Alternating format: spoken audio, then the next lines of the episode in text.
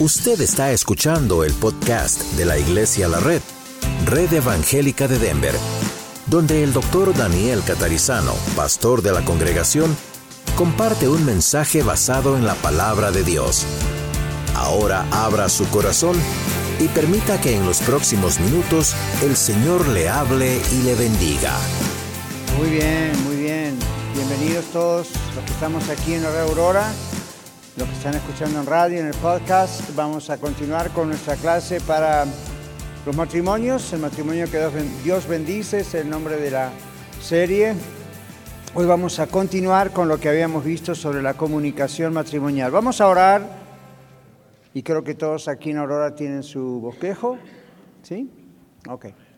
Padre, te damos gracias hoy por estar otra vez juntos y pedimos que tú bendigas esta clase, nos enseñes de una manera bíblica, práctica, para que todos podamos trabajar cada vez mejor en nuestros propios matrimonios. Pedimos por los que estamos aquí en la Red Aurora hoy, como también los que están escuchando en radio y en el podcast. Te bendecimos, Señor, y te damos gracias porque tu palabra es verdad y porque tú has diseñado el matrimonio y tú nos dejas este manual de vida para saber cómo hacer las cosas bien. Gracias te damos y confiamos en que nos vas a instruir y a enseñar y nuestros matrimonios van a cambiar. Gracias, Señor, en el nombre de Jesús. Amén. Bueno, dos semanas atrás, cuando hablamos acerca de la comunicación matrimonial, y los que por alguna razón no pudieron venir pueden pedir en la oficina o a los sugieres esa lección para tener la colección de todas las lecciones. ¿Okay? Pero hoy vamos a mirar eh, donde dejamos, produzca intentos de reparación y eso tiene que ver con cómo restablecer la comunicación matrimonial. En la otra clase habíamos hablado acerca de problemas en la comunicación. Y ahora es cómo restablecer la comunicación. Esta es la segunda parte. Observen qué dice aquí. Está entre comillas la palabra reparación. Dice la reparación de la comunicación matrimonial, se entiende, ¿qué lleva? Tiempo. O sea, que no es que uno va a cena de matrimonio, a una conferencia, escucha un programa en la radio, está aquí y entiende esto y mañana todo está maravilloso. Rara vez ocurre eso. Generalmente ocurre que falta tiempo o necesitamos tiempo para trabajar en esto, porque estamos trabajando con diferentes personalidades de cada persona y como habíamos visto la otra vez, con diferentes backgrounds y trasfondos, ¿verdad? Muchos, muchos tipos. Entonces, aquí dice la eh, reparación de la comunicación lleva entonces tiempo. Pero observen aquí, dice, pero el perdón es un acto de obediencia a Dios que sana las emociones. Entonces, el momento del perdón no lleva tiempo. Puede llegar a llevar tiempo que uno obedezca, pero una vez que uno obedece, eso es un acto de un momento, cuando uno perdona. Es diferente de la reparación, ¿verdad? La reparación puede llegar a llevar tiempo, obviamente. Es lamentable, dice aquí, que la creencia popular sea lo opuesto en cuanto a la obediencia. La creencia popular, la creencia de mucha gente, ¿cuál es? Aquí entre paréntesis aparece. Ellos dicen, primero tengo que sentir para poder perdonar. Le voy a decir lo que dice un dicho, si usted espera sentir, espere sentado porque parado se va a cansar. Entonces, cuando se trata de perdonar a alguien que nos ha ofendido, en este caso la pareja, no podemos estar pensando, tengo que sentirlo, porque usualmente se nos bloquea tanto la mente cuando nos sentimos ofendidos o nos ofendieron, que es muy difícil que tengamos naturalmente la emoción de perdonar, el sentir perdonar. Lo que vamos a sentir es no te perdono. ¿Verdad? Estamos hablando a otros seres humanos de la misma especie que yo, somos seres humanos. No es fácil pensar que cuando la pareja nos ha ofendido inmediatamente o después de un tiempo rápidamente le vamos a perdonar. Entonces, por eso Dios lo pone como un acto de obediencia. ¿Ven? No de, no de emociones. Ahora, yo recuerdo hace muchos años, y alguna vez creo que lo he contado, especialmente a los que están en la Escuela de Ministerios, yo estaba hace muchos años en un país, cuando viajaba mucho enseñando y predicando, y habíamos estado unos días allí, y entonces una noche en particular yo estaba predicando el Evangelio, en un estadio pequeño y cuando terminé, bajé para saludar a la gente y no me acuerdo qué prediqué, pero obviamente hablé del perdón de Dios y todo eso. Cuando bajé me dice una señora, justo que yo me iba, dice, pastor, pastor, por favor, tengo una palabra que decir. ¿Qué? Entonces me dice, yo no puedo perdonar, yo sé que la Biblia dice que tenemos que perdonar, pero yo no siento perdonar. Entonces yo le dije, es muy extraño que lo vaya a sentir, por lo mismo que les dije hoy. Entonces me explicó, el problema de ella no era con su esposo, el problema de ella era con otra persona. Y eso que la otra persona le hizo a ella fue durante el tiempo donde ni ella ni la otra persona, que era una mujer, eran, habían conocido a Cristo, no eran cristianas. Pero las dos se convirtieron a Cristo, así todo, no se podían perdonar algo que había ocurrido hacía mucho tiempo antes cuando aún no conocían a Cristo. Entonces, a mí eso me llamó la atención, porque cuando uno tiene a Cristo en su corazón, una de las cosas que ocurren es que Dios nos da esa fuerza para perdonar. Es diferente que cuando uno no conoce a Cristo. Entonces, ya ahí me llamó la atención. Pero seguimos con nuestra conversación, con la práctica. Finalmente ella me dijo lo que la otra persona le había hecho y era muy, muy, muy grave. Entonces uno en su mente piensa, con razón no la pueda perdonar. Es muy grave lo que le hicieron. Sin embargo, la Biblia dice, la tiene que perdonar. Entonces, qué problema, ¿no? Tener que perdonar y decir es injusto lo que me hicieron, y fue injusto en ese caso, no, viene al caso que yo les cuente la historia. Pero así terminó el asunto. Yo le dije, pero usted se da cuenta que la Biblia dice que perdonar es un acto de obediencia, no de sentimientos. Entonces me dice, pero pastor, si yo digo que la perdono y no lo siento, soy una hipócrita, ¿verdad? Y como que tiene razón. En mi mente yo pensé, hmm, tiene razón. Pero cuando uno le hablan y le hacen esas preguntas, uno tiene que estar orando, ¿no? Y en su mente decir, Señor, ¿qué, qué respondo a esto? Y lo primero que salió de mi boca fue mirarle y decir, oh ya, sea un hipócrita obediente. Y ella me miró, ¿no? ¿Cómo? Le digo, mire, la Biblia dice que es un acto de obediencia, ¿no? lo va a sentir, yo tampoco. Cuando a mí me han ofendido yo he tenido que perdonar. Pero mire, cuando usted perdona, Dios, por el acto de obedecerle a Él, va a hacer algo en su vida. Entonces oramos. Y cuando estábamos orando, ella estaba muy nerviosa. Entonces en un momento yo le dije, ¿por qué no repite después de mí? A mí no me gusta mucho hacer eso, ¿verdad? Porque hmm, puede ser muy mecánico, pero le dije, Repite pues, yo Señor perdono a, y ella venía todo bien. Entonces le digo, ¿cómo se llama esta persona? El odio que tuvo en ese momento en medio de la oración fue tan grande que no podía decir el nombre de la otra persona. Entonces yo la forzaba y le decía, dígalo, diga, yo perdono a fulana de tal.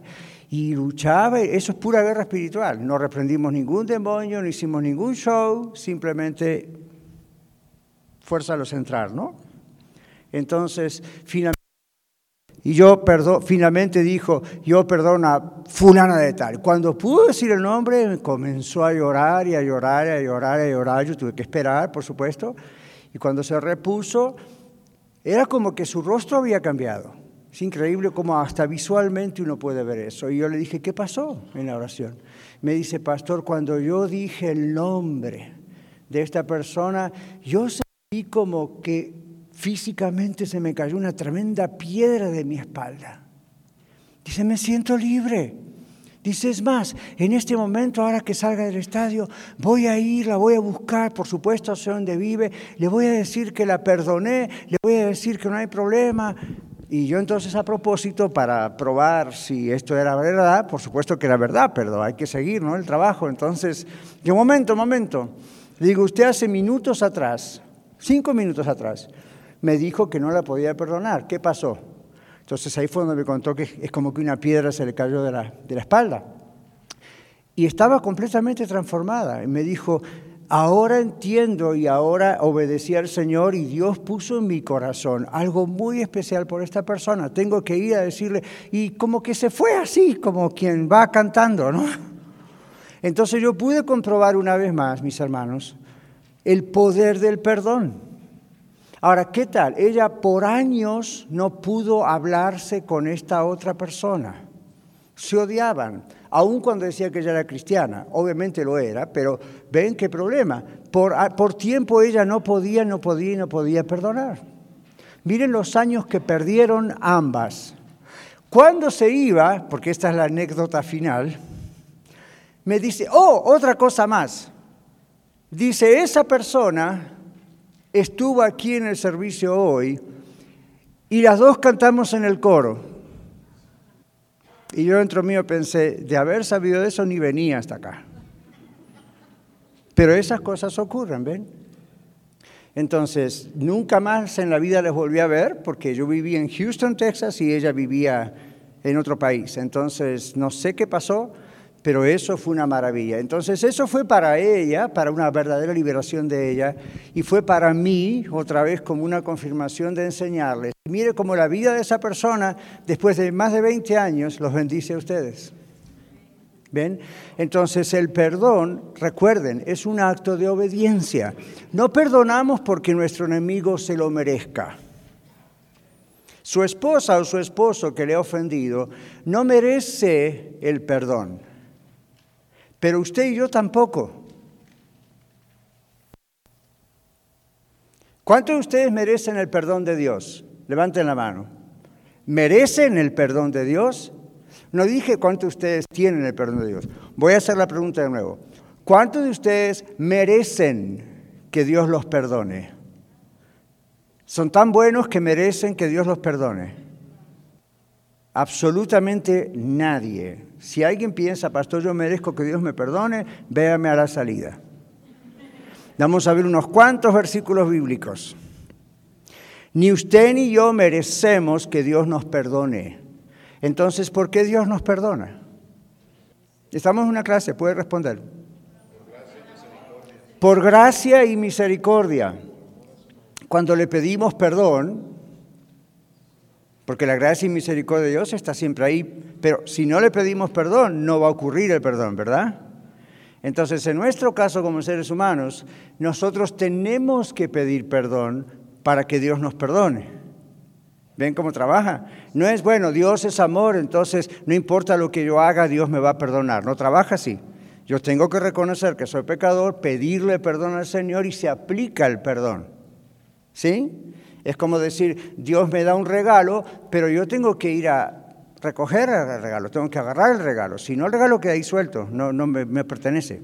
En el perdón ocurre eso. Yo tengo que reconocer que soy pecador, pedirle perdón al Señor y la gracia y la misericordia de Dios en Cristo Jesús, que pagó en la cruz por mis pecados, entonces me perdona. ¿Ven? Entonces, observen en su bosquejo que está el texto de Mateo capítulo 6, versículos 13 y 14. Mateo 6, para los estudiantes de la Biblia ya saben de qué se trata, porque está en, está en los tres capítulos del famoso Sermón del Monte. Y Mateo 6 es lo que conocemos como el Padre Nuestro. ¿Okay? Entonces, nosotros le llamamos el Padre Nuestro, eso nunca se llamó así, ¿no es cierto? La oración modelo. Y recuerdan, ¿verdad? Comienza alabando a Dios, Padre nuestro que estás en los cielos, santificado sea tu nombre, venga tu reino, hágase tu voluntad, así en, la tierra como en el cielo. El pan nuestro de cada día, dánoslo hoy. Y ahora, ¿qué dicen estos dos versículos? A ver, ¿quién está dirigiendo el tema del micrófono? A ver, ¿quién va a leer esto? Hay varias manos alzadas. Escoja alguien. Ahí está. A ver estos dos versículos. ¿Qué dicen? Ah, esta es la versión de Reina Valera 2015. Okay. dice así. Y no nos metas en tentación, mas líbranos del mal. Porque tuyo es el reino, el poder y la gloria por todos los siglos. Amén. Porque si perdonan a los hombres sus ofensas, su Padre Celestial también les perdonará a ustedes. Gracias. Y después dice lo revés, porque y si no perdonan, etcétera. Ahora, observen esto, todos los que conocimos desde pequeños el famoso Padre Nuestro, paramos ahí, porque está la ¿verdad? Decimos, y ahí, ahí nos quedamos. Pero, pero continúa, dice, si nosotros no perdonamos, ¿qué va a pasar? Si no perdonamos a los hombres sus ofensas, tampoco Dios nos perdonará a nosotros nuestras ofensas. Entonces usted dice, pero yo voy a la iglesia, yo diezmo, yo ofrendo, me convertí, me bauticé. ¿Qué dice la Biblia? Si no perdonamos nuestras ofensas, no se animan, ¿verdad? La Biblia dice, si no perdonamos nuestras ofensas, Dios no nos perdonará nuestras ofensas. Entonces uno puede decir, pero pastor, da la impresión de que mi salvación está pendiente de que perdone o no. Sí y no. No porque Cristo es suficiente para nuestra salvación. Sí. Porque si no podemos perdonar, Cristo no está en nuestra vida. En la carta primera de Juan, muy al fondo de la Biblia, la Biblia dice eso, que si una persona dice que es creyente en Cristo, dice que es cristiana, pero no puede perdonar, no ha conocido a Dios, porque Dios es amor. Entonces, cuando uno de verdad tiene a Cristo en su corazón, cuando uno de verdad se ha arrepentido y ha recibido a Cristo y el sacrificio que Cristo hace en la cruz por nosotros y su resurrección, cuando hemos sido perdonados, sabemos lo que significa ser perdonado.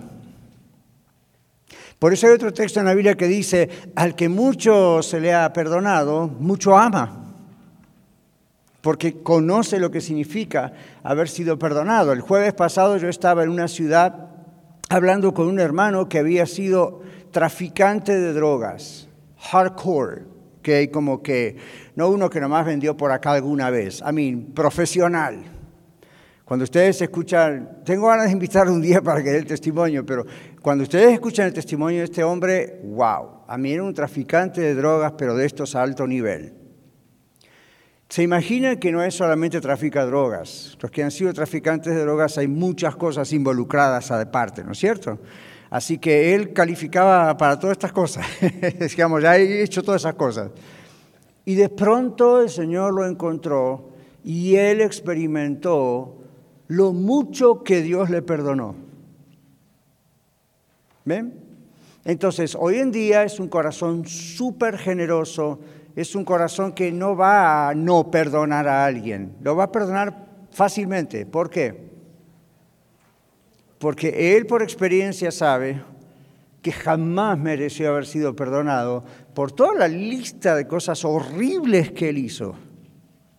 Ahora usted y yo dijimos, bueno, nosotros no somos tan malos porque nunca hicimos tráfico de drogas. Para Dios, no importa eso, para Dios es todos somos pecadores y todos merecíamos el infierno. Y gracias al Señor Jesucristo y que nosotros le recibimos, todos fuimos perdonados, los salvados por Cristo Jesús. Entonces, ¿cómo es que no podemos perdonar?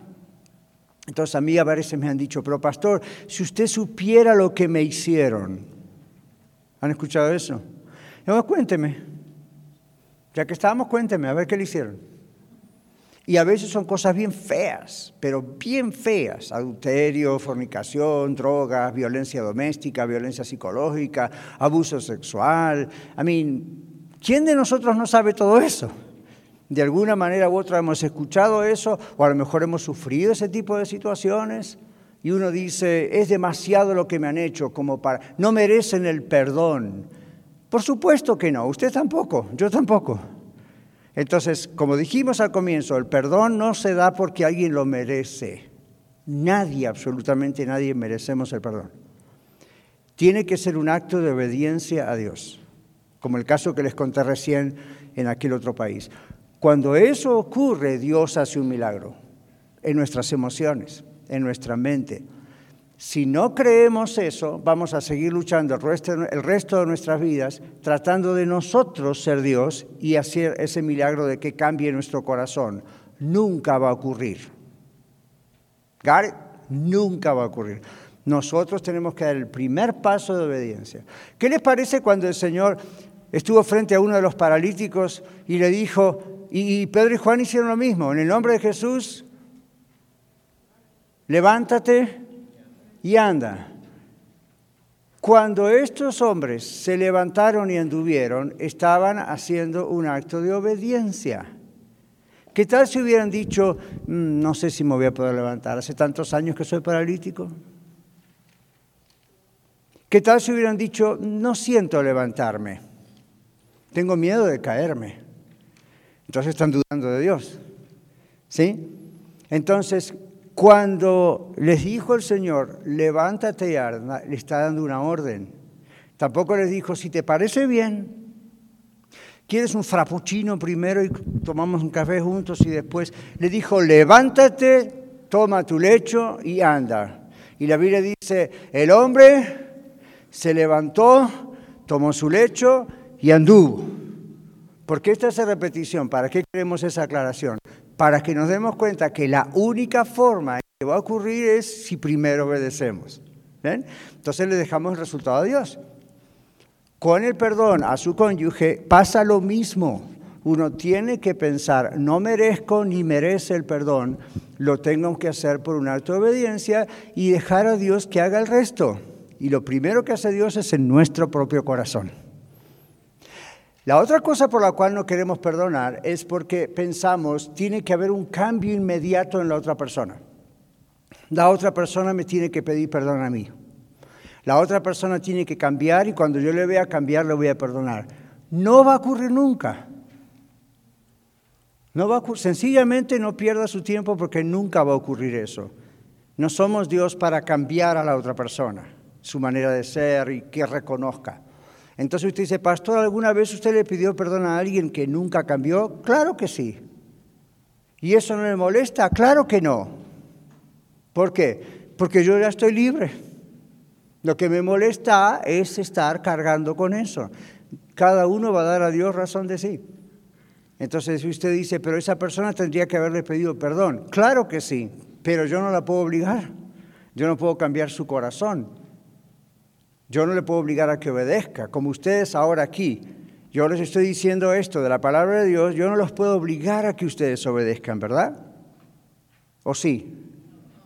No puedo entrar en la mente de ustedes, en el cerebro de ustedes, o ponerles un revólver en la frente y decir, le ordeno que obedezca. Eso ya ustedes tienen que obedecer, como yo he obedecido. Entonces, lo mismo pasa cuando alguien nos ofende, sea la esposa, el esposo no podemos forzar que la persona cambie, solamente tenemos que hacer lo que nosotros delante de Dios tenemos que hacer. Recuerden otra vez la Biblia, cada uno dará a Dios razón de sí. ¿De acuerdo? Ok, con todo eso en mente, vamos a seguir. Dice, luego la obediencia del perdonar comienza, luego de la obediencia del perdonar, aquí de eh, Mary, el matrimonio, luego de Perdonar, entonces comienza qué cosa? Repair, el proceso de reparación. Entonces vamos a observar las siguientes acciones prácticas que ayudan a reparar la comunicación matrimonial. ¿Recuerdan dos domingos atrás? Hablamos con lo de afirmar a la persona. Afirme con palabras y acciones. ¿Lo ven ahí? Afirme. ¿Qué dijimos que significa afirmar? ¿Quién recuerda? Son dos domingos, la memoria ya se borró, ¿verdad? Hay mucho tiempo. Pero ¿qué dijimos? Afirmar. A ver, a ver, a ver, mientras todos esos engranajes en su cerebro empiezan a trabajar, hay que ponerle aceite al cerebro, ¿verdad? Reinforzar o reinforcing, ¿qué cosas? A ver, ¿recuerdan los ejemplos? La costumbre nuestra es siempre estar quejándonos por lo que nuestra esposa o esposo hacen, ¿verdad? Y dijimos las cosas, exacto, Ana, las cosas buenas. Y cuando vemos que hace algo bueno, ¿qué hacemos? Lo reconocemos, ¿ok? Lo reconocemos. No, no piensen, es un acto de debilidad si yo digo, qué bien, qué rica comida, o qué bien estás vestido, o gracias porque ahora, ¿se acuerdan el ejemplo de aquel lugar donde yo estaba y les dije, escriban, te amo, I love you? ¿Quién recuerda eso? ¿Sí? ¿Dónde le dijimos que lo escribieran en esa conferencia? ¿Qué tenían a mano? Una napkin, una servilleta. Y se acuerdan que costaba escribirles algunos, ¿verdad? Hasta que lo lograron. Y después que dijimos cuál era la recomendación en casa cuando la dama a lo mejor veía esa servilleta. Tú me has dejado esta servilleta sucia, horrible, y ahí me dices, ¿por qué no compraste una tarjeta en Hallmark de esas de 10 dólares? No, la, afirmar, ¿qué significa? Thank you, gracias, esto es hermoso, esto para mí vale más que flores y una tarjeta grande. Entonces, tenemos la idea básica, por lo menos, de afirmar. Ahora aquí dice, afirme con palabras y afirme con acciones. Entonces aquí dice acostúmbrese a hacerlo, es un hábito. Es un hábito que hay que adoptarlo. Aún en consejería profesional hablamos de aprender a adoptar nuevas conductas, a new behavior. Tiene que adoptarlo, tiene que trabajarlo. ¿Ves como el perdón? Tiene que obedecer, tiene que hacer algo y entonces empieza la máquina a funcionar. ¿Sí? Ok, ¿qué dice después? Evite qué cosa? Contradecir. No creo que hay que explicar mucho esa parte, ¿verdad? Pero evite contradecir a su esposo o esposa con palabras y acciones. Esté siempre atento a sus reacciones, que tienen que ver estas dos cosas. Evite contradecir con palabras y acciones. Ahora, necesitamos definir qué significa contradecir. Llevar la contra, contradecir, ¿ok? Ahora, eh, ok, ¿y qué tal si los dos opinamos diferente? ¿Cuántos matrimonios tenemos acá que opinan diferente en algunas cosas uno del otro? Ok, algunos levantaron la mano, los demás tienen que pedir perdón por ser mentirosos, todos. todos tenemos diferente opinión con nuestra esposa o esposo. ¿Cuál es la diferencia entre hmm, tener diferente opinión y contradecir? ¿Qué les parece? Porque da la impresión que no hay diferencia, pero hay diferencia. ¿Qué hacemos cuando tenemos diferentes opiniones? Las peleamos, las practicamos, hablamos, debatimos, tratamos de ganar la guerra. Negociamos. ¿Qué dice Yolanda? Reconocer. Ella dice en humildad reconocer si tal vez el esposo está pensando mejor o la esposa está pensando mejor. Entonces, cuando hay, recuerdan que la otra vez dijimos hay que aprender a escuchar.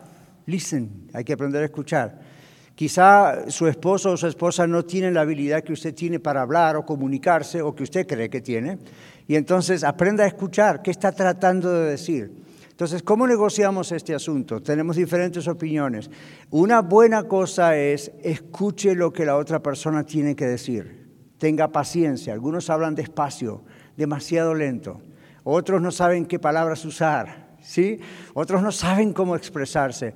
Entonces ayúdele. En consejería pasa eso, ¿ven? Pastoral también. Uno le ayuda, trata de, ¿es esto lo que me está queriendo decir? ¿Cuál es? Hasta que la persona dice, sí, es esto. Y usted puede decir, bueno, yo no estoy realmente de acuerdo por estas razones.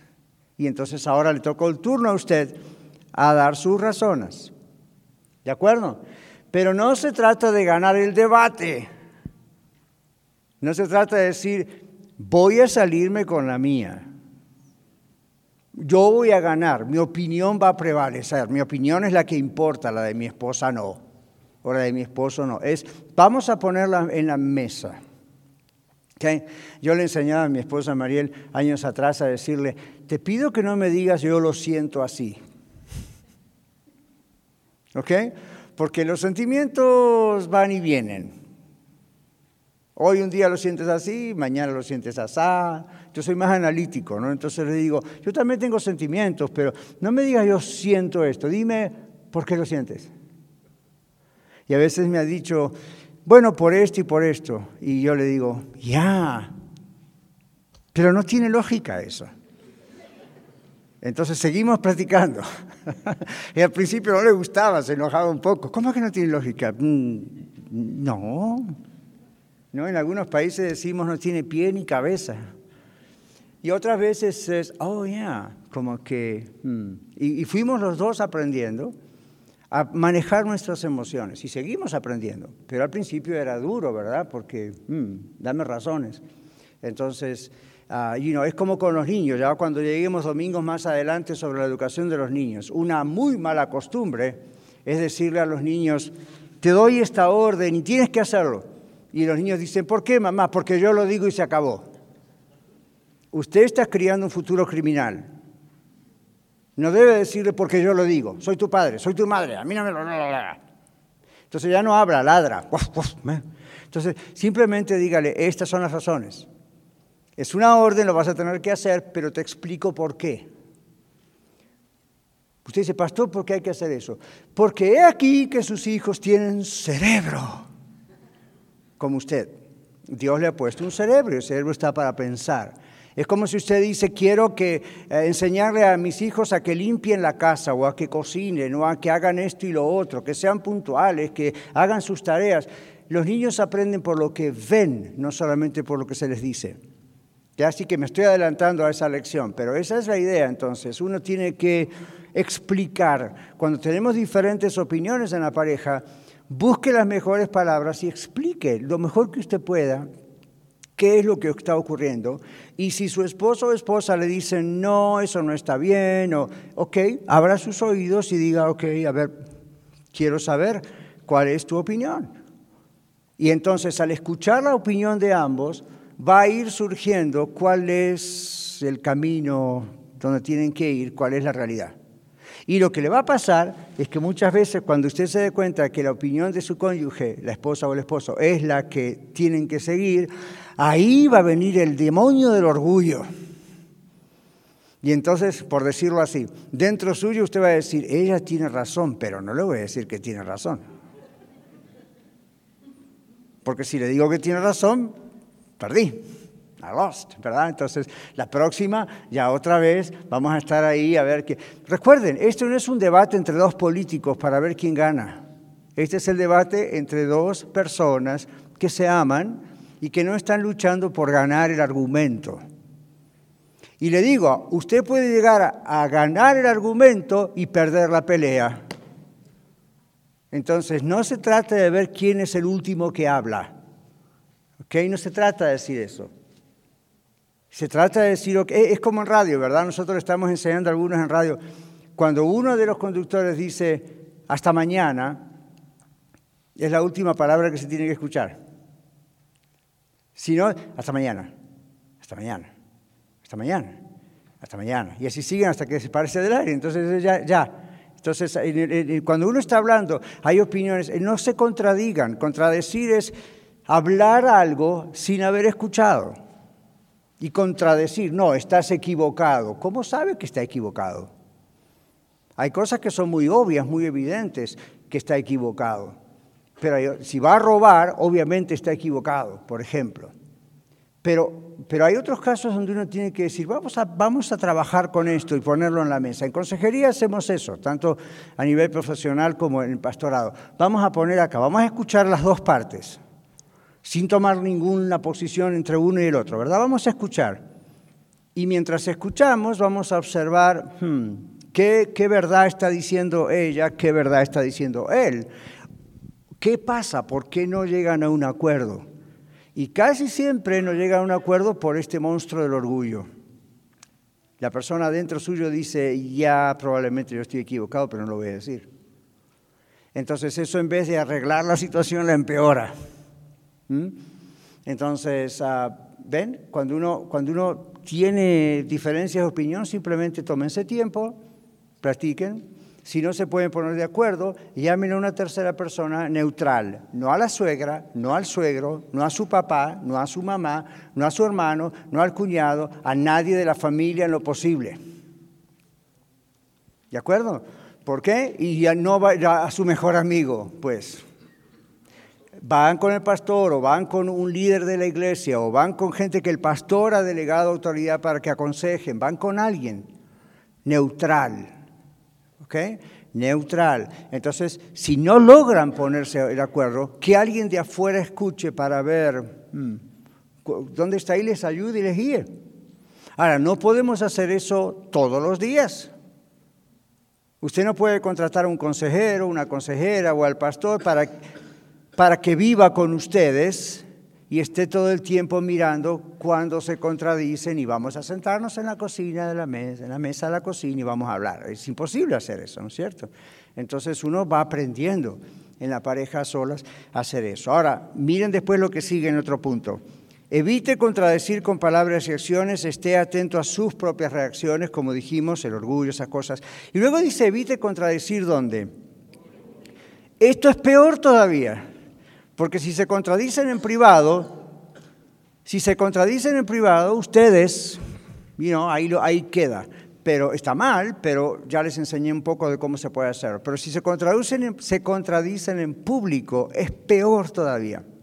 I mean, ¿cómo se siente usted si su cónyuge, esposo o esposa, usted dice algo frente a alguien y no importa, un amigo, el pastor, la iglesia, los vecinos, la escuela, y usted dice sí porque esto tal cosa, y su cónyuge le mira y dice no es cierto.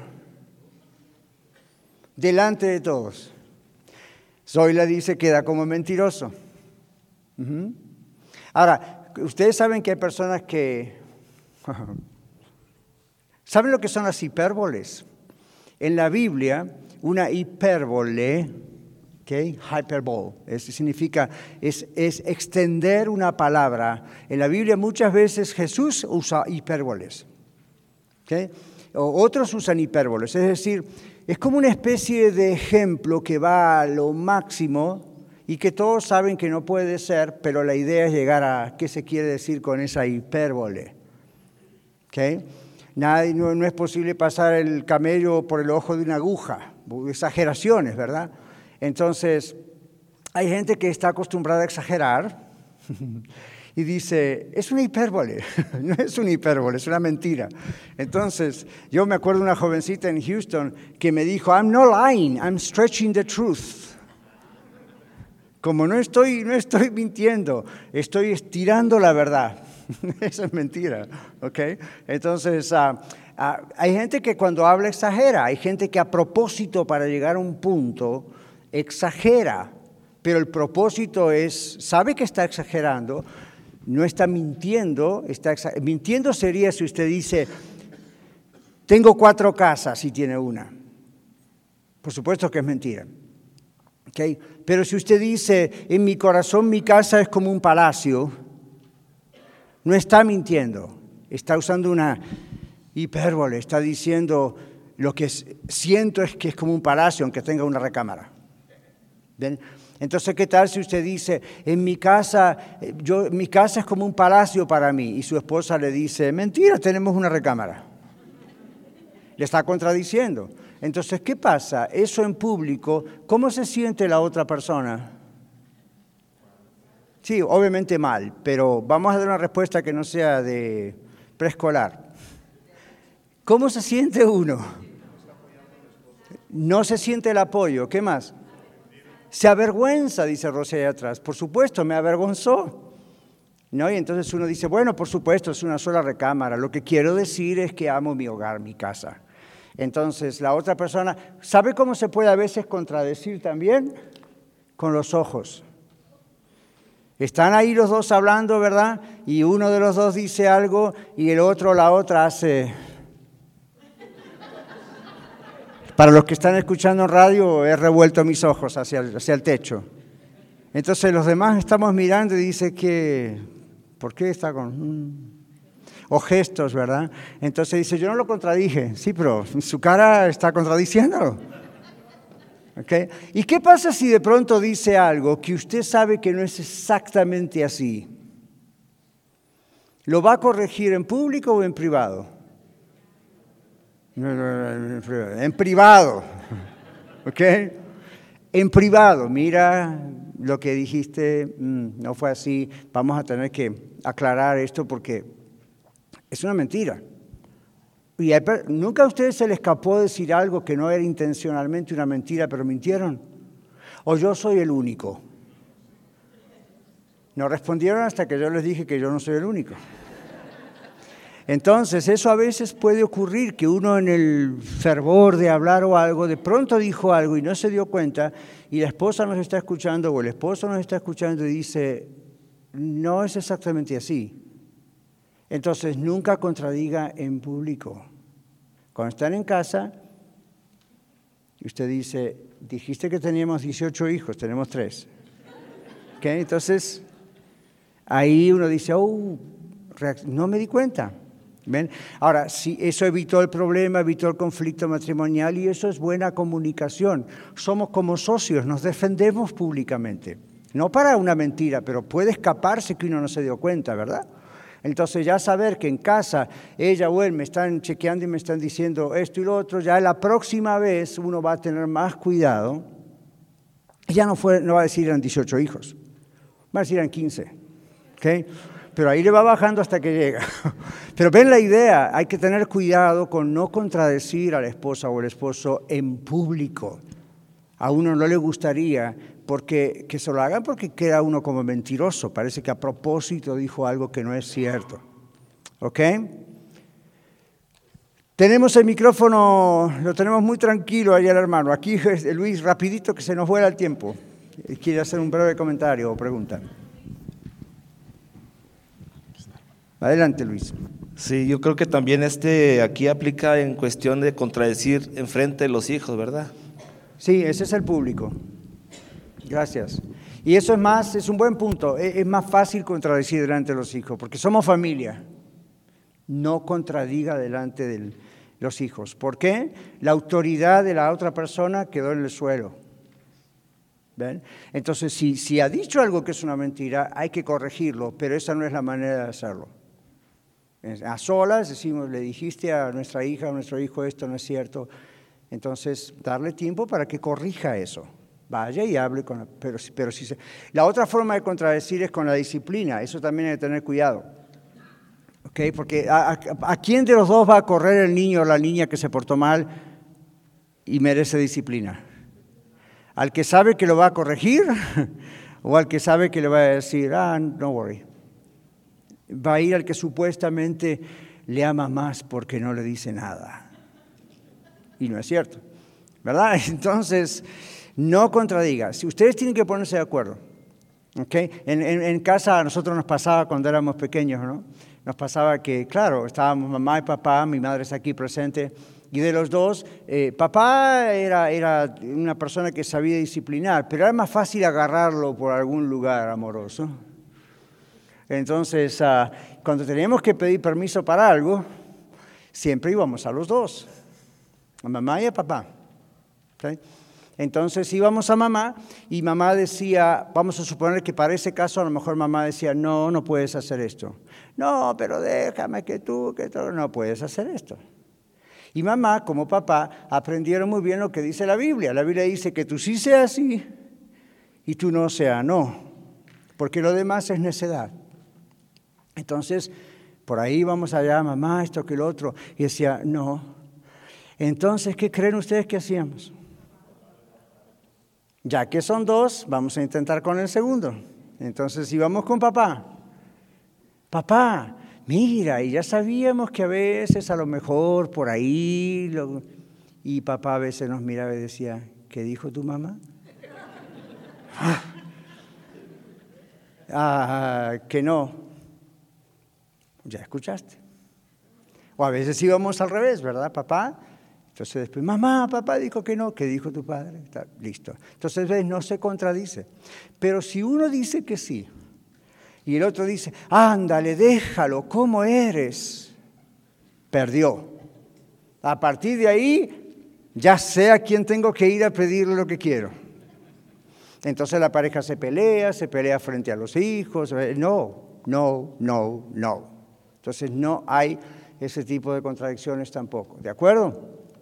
Ok, no codea a su cónyuge que está al lado suyo, porque usted también a veces lo hace. Bueno, muy bien, dice aquí entonces, perfeccione su comunión con Dios y realmente esta es la clave de todo. O sea, todo lo que estamos aprendiendo hoy es, parece muy técnico, pero estamos usando la palabra de Dios. Realmente uno tiene que estar en una comunicación y comunión con Dios cada vez más creciente y dentro uno va cambiando.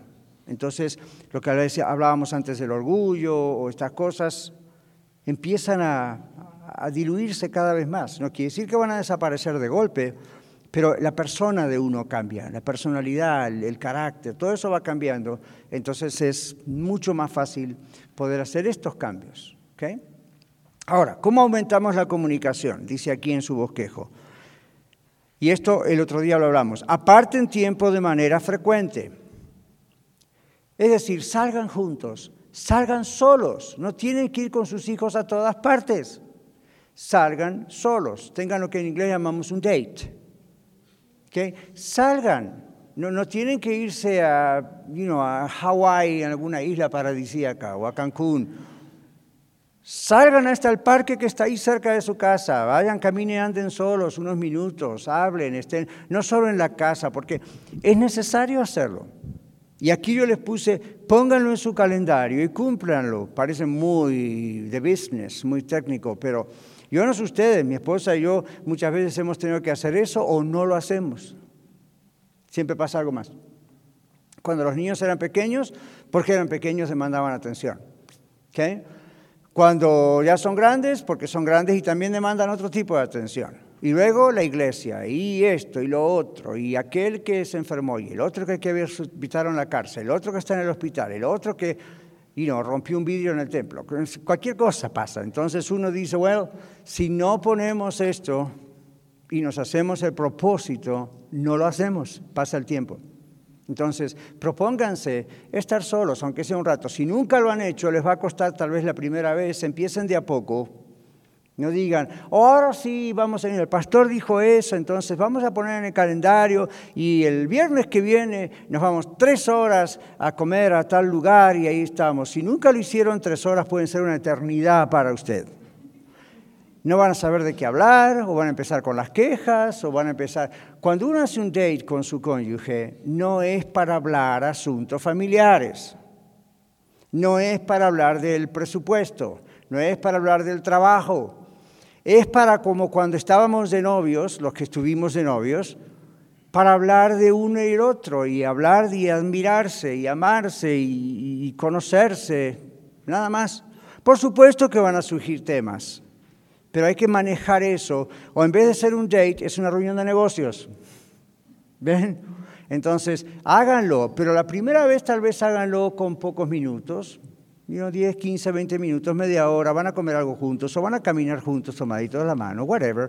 Estas pequeñas cosas, aunque les parezca mentira, van uniendo, si lo van haciendo seguido, van pegando otra vez aquello que atrajo al principio cuando estaban noviando, por ejemplo. Y las parejas, todos, yo soy culpable de esto también. De pronto uno piensa, ok, ya está, ya lo tengo, ya está, ya me casé, listo. Y ya uno después descuida la relación. Esto se trata de la comunicación en el matrimonio. Cuidamos la relación, todo funciona un poco mejor. Mis hermanos latinos, hispanos, no se trata de solamente trabajar y tener dinero para ver si nos hacemos la América. Porque podemos llegar a tener dinero y perder el matrimonio, ¿ven? Entonces, hay que balancear esta situación. ¿De acuerdo? No es todo dinero. El dinero no va a poder arreglar sus emociones. El dinero no va a poder arreglar muchas cosas y vamos a hablar dentro de poco acerca de cómo manejar el dinero en casa. Así que aparten tiempo de manera frecuente. Ustedes sabrán cada cuánto, pero que sea frecuente. Una vez al año no es frecuente. Pónganlo en su calendario, a ver cada cuánto podemos hacerlo, cada cuánto podemos salir juntos, dejar a los niños con alguien, no sé. ¿Ven? Y luego dice, y esto es un complemento, el siguiente punto, enfóquense en los momentos felices. Disfruten en sus mentes esos momentos. ¿Qué significan los momentos felices? A veces yo le he dicho así a las parejas en privado y me han dicho, nada es feliz en mi matrimonio, pastor. Desde que nos casamos, esto es un martirio. digo, ¿de veras? ¿Por qué se casaron? ¿Que eran masoquistas que querían ustedes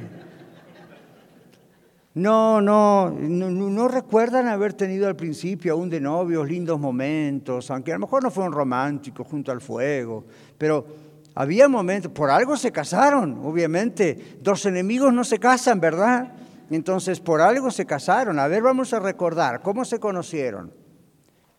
Y, y, por qué se gustaron el uno al otro, y qué le atrajo más, y qué le gustó más. Y de pronto aquella mente bloqueada y cerrada que dijo me casé con un monstruo, empieza a darse cuenta, hey, yo, yo había olvidado que, hey, por, algo nos casamos, por algo, algo, había cosas aquí, y usted dice, quedaron tan lejos.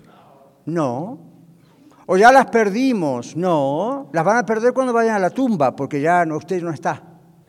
Pero mientras viva, ahí están, anidadas, recordadas muy mm, por abajo, porque ven como los problemas tienden a bloquearnos. Hablen de aquellas cosas. Hablen de el gozo de cuando quizá vieron nacer sus hijos. Hablen, no sé, ustedes sabrán su historia, ¿no es cierto? Pero ¿cuántos de nosotros acaso no podemos recordar lindas cosas, aunque sea ya en el comienzo? Miren, si yo con casi 40 años de casado, la memoria me da para recordar lindas cosas. La mayoría de ustedes son más jóvenes. Come on, ustedes pueden recordar muchas cosas. ¿Ok? Entonces, sí que hay cosas para recordar. Esas son las cosas que uno puede hablar. Son como pointers, son como, como puntos de decir, no sé de qué vamos a hablar si estamos solos ahí en algún lugar comiendo juntos o tomando un café. No sé, ya les estoy dando la idea. Enfóquese en los momentos felices. Enfóquese en las cosas alegres. Recuerden lindas cosas que pasaron. Y es maravilloso cómo trabajan nuestras emociones y nuestra mente. Uno comienza a recordar eso y dice, hmm, la actitud de uno comienza a cambiar. ¿Ok? Ok. ¿Qué dice después? Bendiga su matrimonio. Ahora, para algunas personas esto significa simplemente poner la mano en la cabeza, esposa, yo te bendigo en el nombre del Señor. Así con esa voz dramática tiene, porque es más espiritual. Entonces, no, no, a mí, bendígale, dígale te bendigo, está bien, pero observe aquí la parte práctica. ¿Cómo se bendice? No hable mal de su cónyuge con nadie. Si usted está hablando mal de su esposo o de su esposa con alguien, usted está maldiciendo a esa persona. La Biblia dice, bendecid a vuestros enemigos, bendecid y no maldigáis. Imagínense a los que no son enemigos, simplemente es un cónyuge equivocado tenemos problemas de comunicación. Entonces aquí dice, ¿cómo se bendice en su matrimonio? No hable mal de su cónyuge con nadie. Ustedes dos son uno. Si usted hable mal de su esposa o su esposo con alguien, está hablando mal de usted.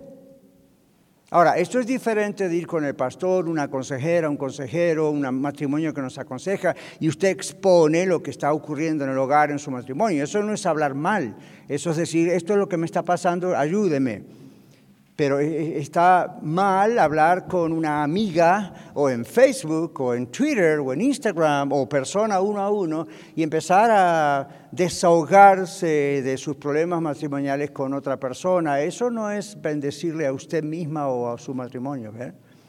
Así que hay que tener esa sabiduría de Dios de no hacer ese tipo de cosas aplica la falta de respeto en hablar, en contradecirse y hablar de, tu esposo o de tu esposa con los demás? Claro, escucharon, ¿verdad? Claro, uno está es una falta total de respeto.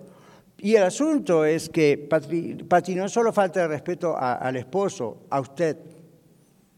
Que cuando, si yo hablo mal de mi esposa, estoy hablando mal de mí porque el Señor dice que somos uno. Yo hablo mal de mi esposa, es como que usted puede decir, por alguna razón su esposa es así. Y a lo mejor la razón es usted. ¿Ven? Entonces, cuando usted habla mal de alguien, especialmente su cónyuge, usted está hablando mal de usted. Entonces, la diferencia entre lo que es exponer un problema en consejería, eso es diferente, está en ese secreto de la consejería. Otra cosa es, necesito desahogarme. Bueno, tenga cuidado con quién se desahoga porque puede fácilmente llegar a hablar mal. Y hay algo que se llama triangulación. ¿Saben qué es eso? Cuando uno incorpora a alguien en la pareja como para desahogarse, por ejemplo. Muchas veces son los hijos o alguien más. Triangulation, triangulación. No. La pareja es de dos, no de tres. Entonces, aun cuando está en consejería no se hace triangulación, porque esta persona está fuera del asunto. Está escuchando para ayudar, o la pareja que le ayuda está escuchando, pero, pero es una total falta de respeto. Entonces, bendiga su matrimonio. Y esta es la manera que lo hace. No hable mal de su cónyuge, con nadie. ¿Okay? Ustedes son uno. Si va a hablar con alguien acerca de su esposa o esposo, escoja algo que sea un elogio yo estoy tan contento con mi esposo o con mi esposa por esto y por esto. Y párele ahí, no le agregue. Pero, pero nada. ¿Ven? Entonces uno bendice a su cónyuge. ¿Y eso le, conviene a usted? Hablen acerca de los intereses de cada uno. Esta es otra cosa que pueden hacer aún estando solas. Hablen acerca de los intereses de cada uno. Hagan preguntas, escúchense. Yo no sé qué intereses puede tener cada uno. Pueden ser hobbies, cosas que les gusta. Ahora, esto es gracioso porque si usted escucha a dos de nosotros varones hablar, nosotros los varones tenemos una forma de hablar entre nosotros que es muy diferente de las damas. ¿Ven? Ustedes las damas se ven y si tienen un zapato nuevo, pueden hablar por 25 minutos acerca de dónde compraron el zapato y qué es zapato y qué el estilo del zapato. Nosotros ni nos damos cuenta si tenemos un zapato nuevo, por decir. Entonces es complicado.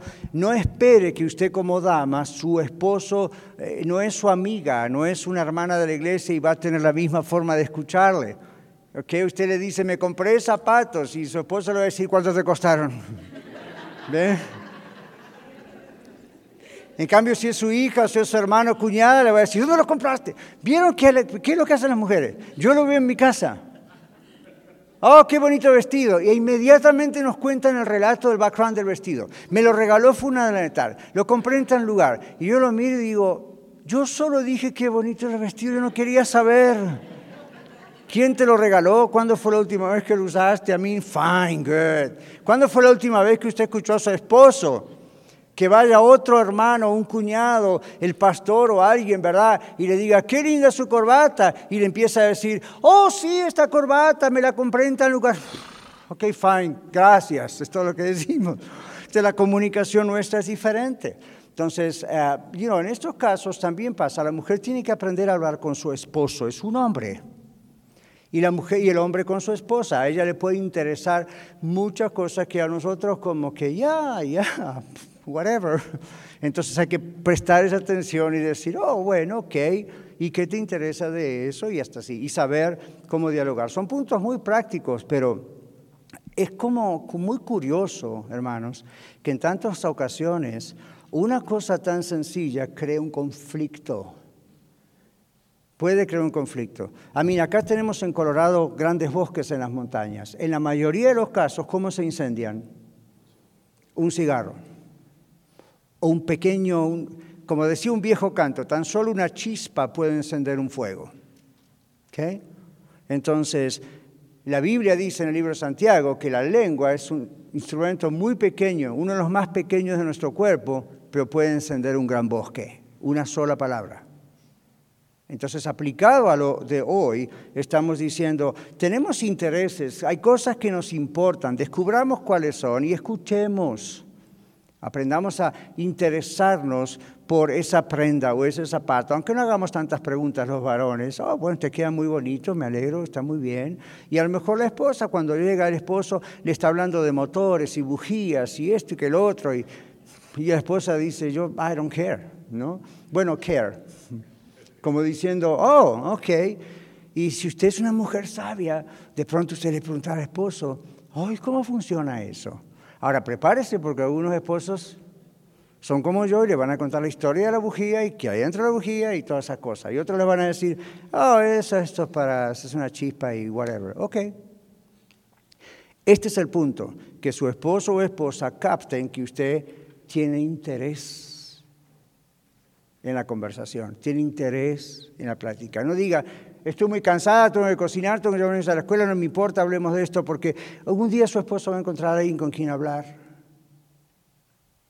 Y generalmente no es un varón. Y viceversa, puede ocurrir al revés. Entonces hay muchas parejas que llegan al adulterio no por lascivia y por pornografía y por muchos sí, pero otros llegan por algo muy sencillo, como es mi esposa no me escucha. Nada de lo que le digo le interesa. Ven, siempre está ocupada. No tiene tiempo para mí. Y al revés pasa lo mismo, ¿no es cierto? Entonces hay que ser astutos, hay que ser sabios, hay que ser inteligentes para trabajar conviviendo con alguien como el cónyuge. Para ir concluyendo, aquí dice sea entonces intencional. Lo que estoy enseñándoles es sean intencionales, procuren esto, no lo dejen acá, amén, pastor, qué buena conferencia, y bye. No, ahora a trabajar, por eso se llevan a casa un bosquejo. Los que están en radio espero apunten. Sean intencionales, sean productivos en la comunicación y aprendan a conocerse. ¿Okay?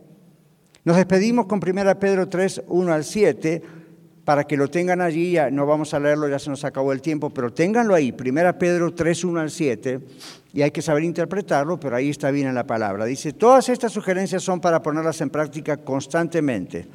Entonces muchas van a pasar a ser un nuevo hábito que reparará la comunicación matrimonial, pero además la hará más fuerte contra los ataques futuros de la relación. Amén. Ahora, dejamos ahí entonces, pidiendo que el Señor nos ayude y nos bendiga, y en la próxima tomamos de primera. Bendiciones. Muchas gracias por escuchar el mensaje de hoy. Si tiene alguna pregunta en cuanto a su relación personal con el Señor Jesucristo o está buscando unirse a la familia de la Iglesia La Red, por favor no duden en contactarse con nosotros.